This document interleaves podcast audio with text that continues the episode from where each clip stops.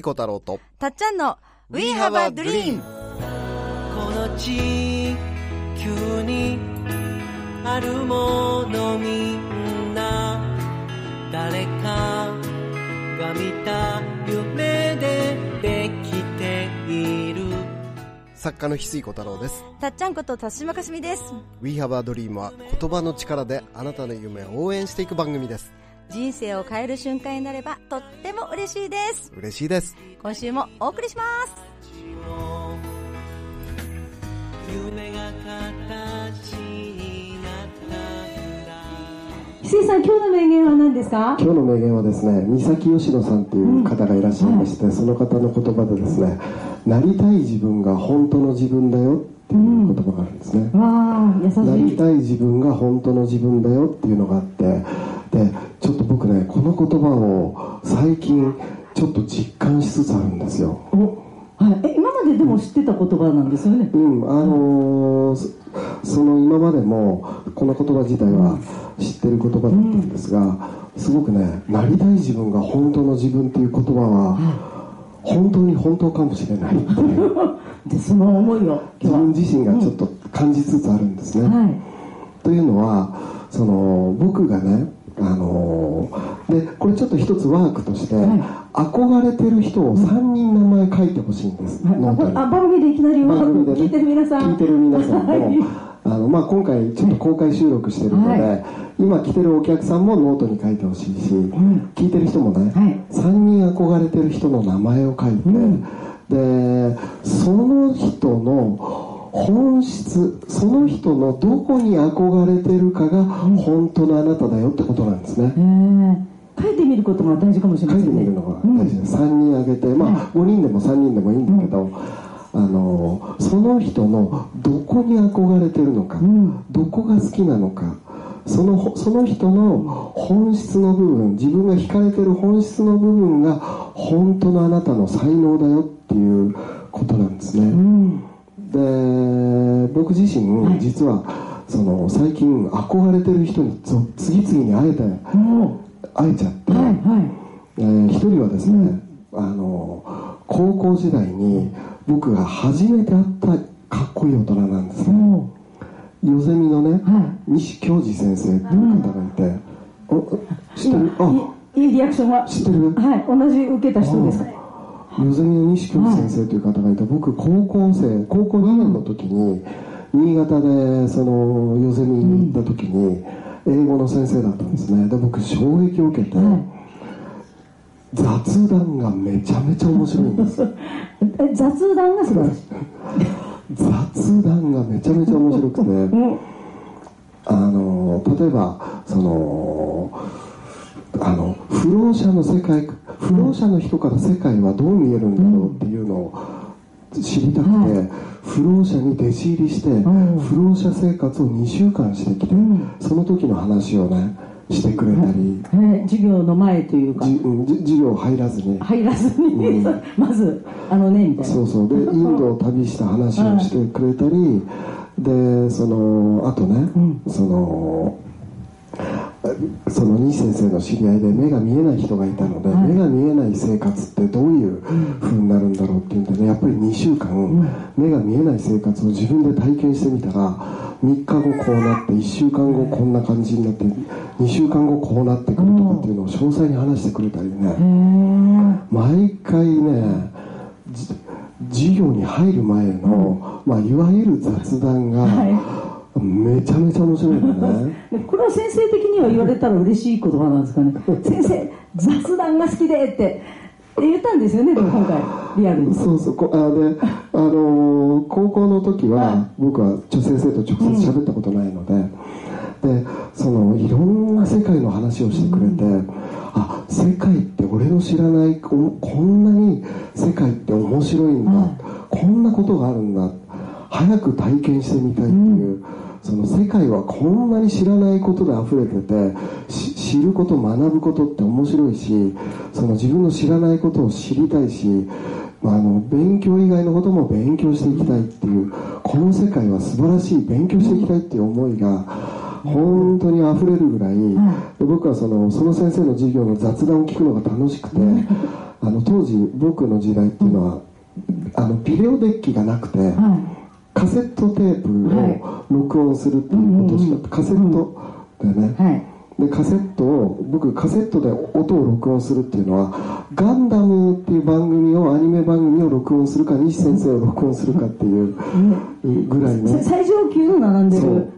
ガンダムはアニメの音声だけを好きで音声だけ録音してたのね、はい、それぐらいワクワクするん。音源なわけです、そう。だから僕にとってガンダムか西先生かっていう録音するのは。ここれもあの褒め言葉。褒め言葉。しかもカセット。はいでそれぐらい憧れた先生がいて、でその僕はあの就職して社会人になってからも西先生の雑談が聞きたくて、はい。受験関係ないのに、あの池袋の予選に、あの27歳ぐらいで通ってたの。受験生に混ざって。混ざって。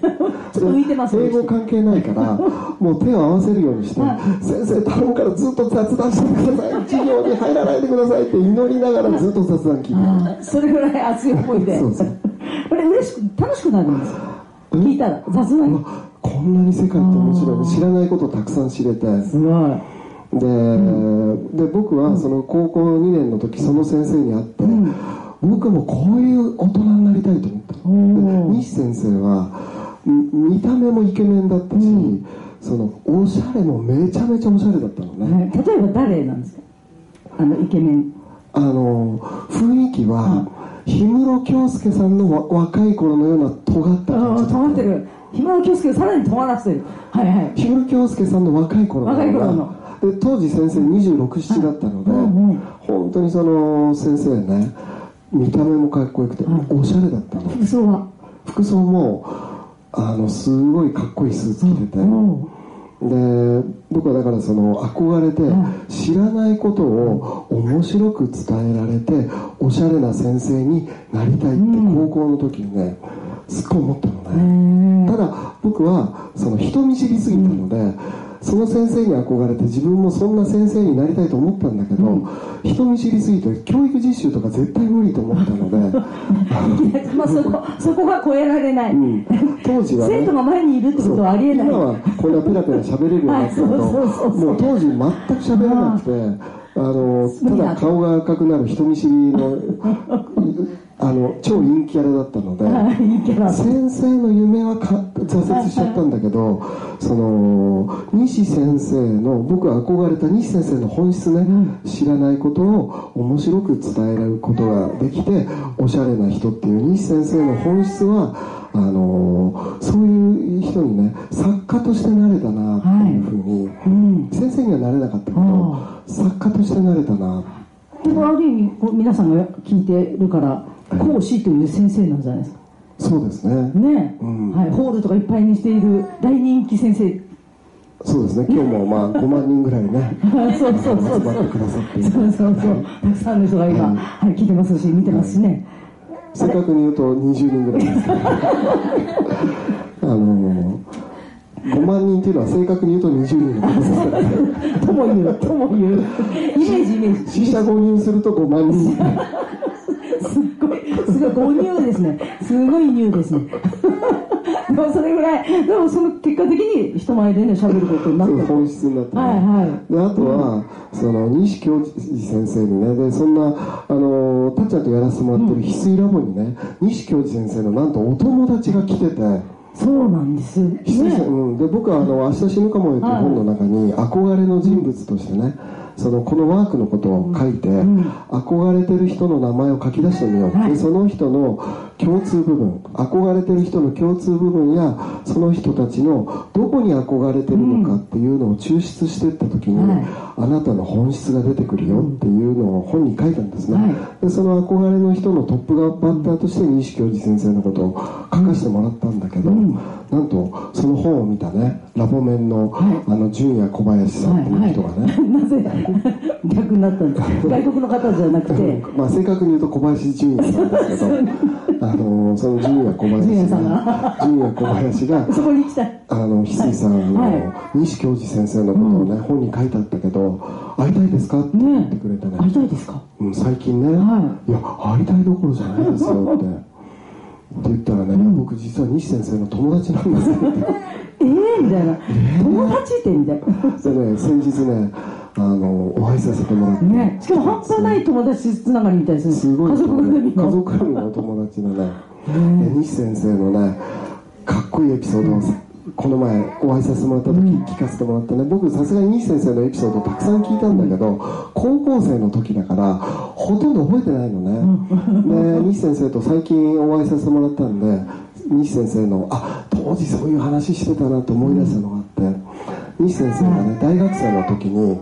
あのー西先生大学生の時に先輩のノートを借りて授業を受けてたら、その先生がね先輩1年前の先輩、1年前の先輩がつ書いたノートと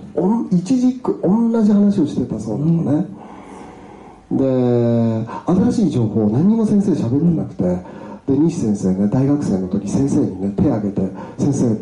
僕は1年前のね先輩のノートが今手元にあるんだけど全く同じ話をしてて新しい情報が何も入ってないんですけどこの分野に関して先生はこの1年で何か新しいことを学びましたか?」って先生に質問したんだって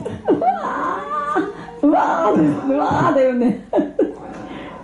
僕はうんあのあたま新しいことを学んでない先生から学びたくないですって。言ったんだ大学生の西先生。大学の先生に。うんそしたら先生怒ってね、ん出ていけって。そういう尖った先生だった。ー言っちゃう。でもすごいまとえてるわけですよね。そうそうそう。だって先生的には。新しいことを学ぼうとしてない先生から僕は学びたくありませんって先生がね、西先生。でそういう先生だったのね。ね尖った伝説いっぱいありそう。うん。うんでそういう尖った先生だったから、あのー、ヨゼミギでもね、あのあのー嫌われちゃってあの 大物たちに大物の先生たちに嫌われちゃって飛ばされたのが新潟だったよかったですね。飛ばされた先って言い方も。飛ばされた先で西先生と俺新潟で出会ったの。うんでそれあでもそのことは当時知らないから最近会った時に初めて知ったのね、あでも西先生新潟でめちゃめちゃ西先生の授業人気ありましたよって。西先生の授業だけめっちゃ人気あったの、新潟で、はいや翡翠さんそれがね飛ばされた新潟でめちゃめちゃ人気が出ちゃってまた東京に戻れたんだよって。もう嬉しくてね。新潟県民やりました俺たちのおかげ。俺たちのおかげやったんやと思って。いや人生どこでどうなるかわからない。むしろ支えたんじゃないですか？俺が西先新生を潟で大人気になって全国区になるきっかけをね、作ってでそこから30年間ね、まあ、教え子も30万人以上はい。いて、あのね、リアルの方で30万で、うん。あの映像とかだったらもっとすごいって言われます。の大人気のね、まあ、あのカリスマ予備校先生になっていくのが新潟がきっかけだったっていう。ね、はい。もう本当にガッツポーズでしたけど。そうそうそう俺感がね最後の言いたかったことここです そうそう、まあ、あの、まあ、それでね、で、もう一人憧れの先生、はい。憧れの人がいて、で、それはその、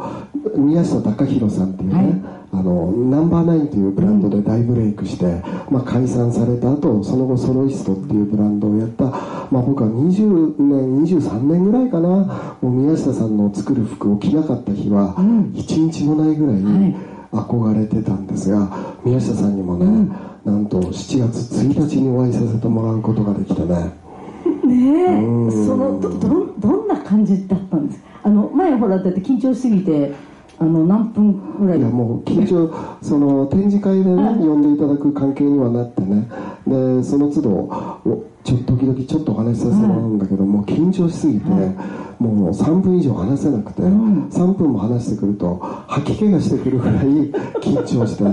そそんなそのエピソードいっぱい伺ってましたけど、ねはい3時間近くインタビューさせてもらう機会をね、同じ空チャ間ンスをにいただいて。吐かずにうん。乗り越える、泣かずに。でもね一番嬉しかったのは息子をね、はい。あの一緒に連れて行けたんですよ、で息子はそのなんとそのファッション専門学校行ってるのね。ねなんとでできないもん勝ちの補足で有名な息子さん。息子のことを書いた「はいできないもん勝ちの法則」という本があるんだけど、うん。その息子はね今専門学校になって、なってて、うんファッション専門学校に行っていて、で息子はその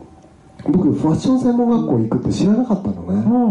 うん。うんえー、ファッション専門学校行くんだって、はい全然そんなつながりなかったそんななんか素振りがなかったんだけど、その息子の中ではやっぱり父ちゃんがずっと宮下さんの服を僕に息子が生まれる前からは宮下さんの服を着なかった日一日もないからうん。うん。うん。うん。息子は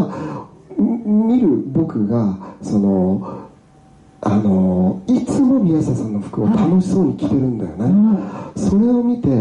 ファッションの楽しさを無意識に感じてたからファッション専門学校行ったと思うのね、で息子はファッション学校では高校ではね赤点王だったから先生からね脳みそが腐ってるまで言われたしあの一度も褒められたことが先生からはないと思うんだけどもうあんたはもうもうもう、ね、頭が腐ってるとまで先生に言われてたらしい。よね。あの雨の日は学校を休むような息子でしたから なんか目には目を閉じ赤点王3年連続赤点王ちゃんと素晴らなんかかっこいいですね、でもそのコロナコロナの影響で追試ができずになんとか卒業できたっていうね。あのラッキーボーイです。本来だったら推進しなさいもそれも来なくていいってなそっての追試ができ気なくて卒業できた。ラッキーボーイがすごいですね。ちゃんあとのせんファッション専門学校行ったら先生に褒められたらしいんですあうん君はファッションを楽しんでるね。ってうわ先生にね。初めて先生に褒められたとでもそれは僕が宮下さんの服を楽しんでる姿を、もうもう息子はね僕23年ぐらい宮下さんの服着なかった日一日もないから息子は生まれてからずっと僕は宮下さんの服をもう楽しんでるわけですね、で、その息子を連れてってあげられてね、でまあ、僕はでもファッションの専門家でも全然ないし、まあね、一緒に同行してくれた、これオンラインサロン翡翠ユニバの取材で行ってるから、まあ、たっちゃんも行ってね、たっちゃんもファッションの、ね、専門家でもないし、そうです。ねあの専門学校とか行ってませんもんね、うん、ただ唯一ファッションの専門なのがうちの息子だけだったんだよね。いいいい一応ファッション業界の人、うんうん、専門学校業だから。界。そうそう。一応なんかベースもつながって言えるフうん、だから息子に、まあ、僕はみ憧れの宮下さんに会った時に、もうとにかく、もうめちゃめちゃ嬉しくてめちゃめちゃ緊張もしてたけどあえて息子には空気一切読まずに TPO もわきまえず、好きな時に好きなことを聞いていいぞとは息子に言っといたのね。ね、そのために来てるんだよぐらいの、いや逆に息子が空気崩してくれた方がは多分僕はカチカチになるっていうのが想像できたんでもう空気どんどん崩してってくれって、もうむしろ息子あのーだからもう全然空気読まなくて、お前だけは改まらずに、あのー攻めてっていいぞ、はい。それが若さの特権だと思ってたんで、うん、であのーでもね息子はおとなしくずっと聞いて何にも質問せずね おとなしく聞いてたのねじっとね。ずっと。何も喋らない。で何も喋らないから最後に息子にねあの、まあ、僕が一通り聞きたいことを聞いた後に息子に「あのおお前からもなんか質問ないの?」って言ったら一つだけ質問してくれたんだよね、でそれはね、まあ、真夏だった7月1日だからねもう暑い、暑い日だったんですが宮下さんはねあのちょっとトレーナーっぽいのを着てたのね黒のかっこいいソロイストのブランドの。でそれを見た息子はね唯一した質問が「宮下さんって T シャツ着ないんですか?」っていう質問だった。もうそこ。唯一の質問そこ。半袖じゃないんだなっていうこの熱い炎天下の中で。お前だけやでファッション家。ファッションの専門家今日お前だけなんやでなんで最唯一の質問そこなんっていうね。いやでもねみんなして注目しましたからね。さ一言。一言聞いて帰ってきた。うん宮下さん来ませんっていう。以上。半袖。その先もない。半袖好きじゃないんですって言ってたねでもなんか半袖好きじゃない。ねえ来ませんっていう。分かりやすい。来ないんですか？来ません。すごい言葉のキャッチコピー。があキャッチボールだね。本当。ねえ、すごい。でも石井さんそこでもたそうそう。後で家に帰ってきてうっすら感じたんだけど、逆に後で感動が出てきたのね。あのあんなに暑い日にすっごい暑い日だったのね、あんなに暑い日に T シャツ着ないって T シャツってやっぱりファッションにもちょっと限界があるじゃない、おあんまりおしゃれ感ないじゃない。だから宮下さん暑いから T シャツ着るって発想ないんだ、どんなに暑くても楽な T シャツよりもちゃんとおしゃれするんだ息子ね時々家でね、ファッションは我慢やって言って時々家で言ってるのね。あら同じじゃないですか。らきっとなんか宮下さんは暑いから T シャツ着る楽だから T シャツ着るっていう発想がなくて、あのやっぱりファッションをね本当にその大事にしてるっていうのが結構伝わってくるエピソードやったなさすが。ね。ちなみに、後でちょっとああの質問意外と深かったかもしれないその日、石井さんの袖は、その日は僕はね宮下さんのその新しいシはいャツをね、はいはい。もちろん長袖。長袖 T シャツ着ていかなくてよかったなってこの長袖をまくり上げて。まくり上げてます、はい。ちょっとファッション的にはあの長袖にしてたわけではなく？はい、まあそのあのちょっと特殊な服でね袖を3箇所から出せる、はい。シャワイシャツで、はい。シャツで、い。でそれでまくし上げるその、着方で、ね、T シャツではなかった。T シャツではなかったんですが。まあそのまあ話脱線しちゃいましたけど、僕は宮下さん二十何年好きでどうしてこんなに宮下さんを好きなのかっていう本質をね、見た時に宮下さんは毎回すっごい新しいのね、毎回別人が作ったんじゃないかっていうぐらい新しくて本当に過去のマスターピースを次々に否定し手放して、潔く自分が作った偉大な作品を手放して次に向かっていくっていう毎回その自分を乗り越えていく。自分が作ったものを手放していく。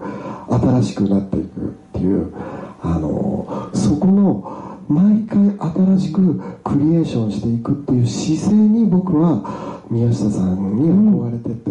ということは僕自身も毎回新しい表現をしていきたいんだっていうところがすごい自分の根幹の中にあるし、そこに挑戦していく時に自分が輝いていくんだっていうのをね改めて教えてもらえたね。ねなんかとどまらないというかこうね成功に執着しないというか、はい。確実に次にしか見てないっていう、うん。いやで宮下さんを見ていてね、はい。あのすごく感じたことは新しさがどうしてこんなに新しいものを毎回生み出せるのかっていうヒントになった言葉があって、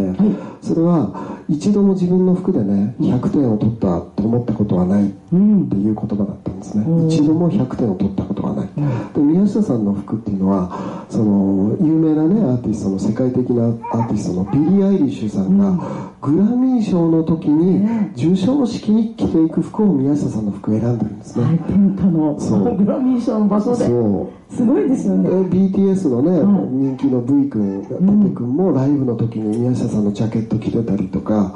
その嵐もね最後のコンサートでその、まあ、あの松潤さんが宮下さんの大ファンなので、はい。そのラス嵐のラストコンサートの時時に宮下さんが一着服をジャケットをて、あの提供してるんだよね、多分松潤さんがお願いしたんじゃないかなと思うんだけど、そういうもう本当にトップアーティストたちにすごい評価されてるん。だけど本人は100点を取ったことは一度もない。うん。ということとあとはすごくその新しさを新しいクリエーションをできる秘訣として僕が感じたのは皆さん自分のことは嫌いですって言ってたのね。ね。え？って きっぱりでしたね。自分のことは嫌いですって言ってて、はでも今自己肯定感がすごく大事だって言われてるけどもちろん自己肯定感高まったら幸せになれるけど新しいものを生み出していく時に自分のことを嫌いっていうこともその新しいことを生み出していくに向かにとっては自分を否定していくってすごく新しいものを生み出していく時の一つのあのーなんていうのかな特性として使えるんじゃないかな、うん、満足しちゃうとす進めないわけだからこれじゃダメだっていう宮下さんは、うん。その自己肯定感が低くて100点取ったこともないっていうのはめちゃめちゃ美意識の高さゆえなんですよね、美意識がめちゃめちゃ高いゆえに自分を否定するし100点を取った現状に対して全く満足しないし、でもそのことでその自分のマスターピースを次々に手放して新しい世界に毎シーズン毎シーズン新しい世界にあの向かっていけるっていう、その秘訣はその美意識の高さゆえのその自己肯定感の低さ、でそれは実は僕はその裏ひっくり返してみたら自己肯定感の高さと低さって一緒じゃないかなって、むむしろね、うん。なんかバンとつながる瞬間っていうか世界を目指してる人はそういうところにいるんだなっていうのは、だからね、なかなか自分を受け入れられないとか認められないとかね、そういう人はどんどんこんな自分じゃない自分をね、どんどん新しいものを表現していくことにねむしろ向いてるんじゃないかな、なんか衝撃でしたね、うん。今自己肯定感って世の中にいっぱい耳に入ってるだけに、もう言い切られましたね。そうだからそ大嫌いです。の自分を否定して外側に新しいものをどんどん生み出していく生き方っていうのも、僕は宮下さんを見ていてね、ん。すごくその自分を肯定するだけが幸せじゃないっていうかね、うん。あの感じさせてもらいましたね、特に生み出すお仕事の方とか、はい。自分にチャレンジしたい方には、はい。すごいあの宮下さんの言葉で私たちもハッとしましたね。そうです生ね産にとってもすごいスイッチ入った感じ。そう。まあ今回その宮下西先生に会った2日後に宮下さんに会えたんでね、はい偶然ね。たった3日間の間に。本当に僕の憧れてた人にねなんか3日の間に2人会えて、ん。ちょっとなんか特別な流れが来てるんじゃないかなって改めて思って、はで、まあ、まとめるとですね長くなっちゃったんですが、まあ、憧れてる人の本質をですね見ていくとそれこの中にあなたの一番やりたいことが隠れてるし、それこそ本当のあなただよっていうことなんですよね、なので今日の名言をもう一回ね、はい。最後にお伝えすると三崎佳乃さんの言葉で「なりたい自分が本当の自分だよ」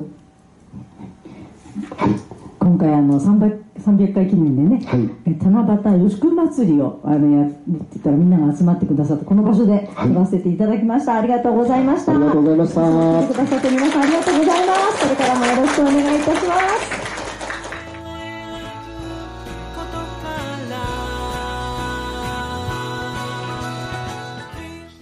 We have a dream この番組はあなたの一歩を応援します。あなたは一人じゃない。あなたがあなたらしく笑顔で進めることを願っています。みんなの夢が叶って地球が夢に満ちた惑星ドリームプラネットになるために翡翠小太郎とたっちゃんこと辰島かすみでした。また来週。またね。バイバイ。どんな明日を描こう。涙こぼれそうな時でも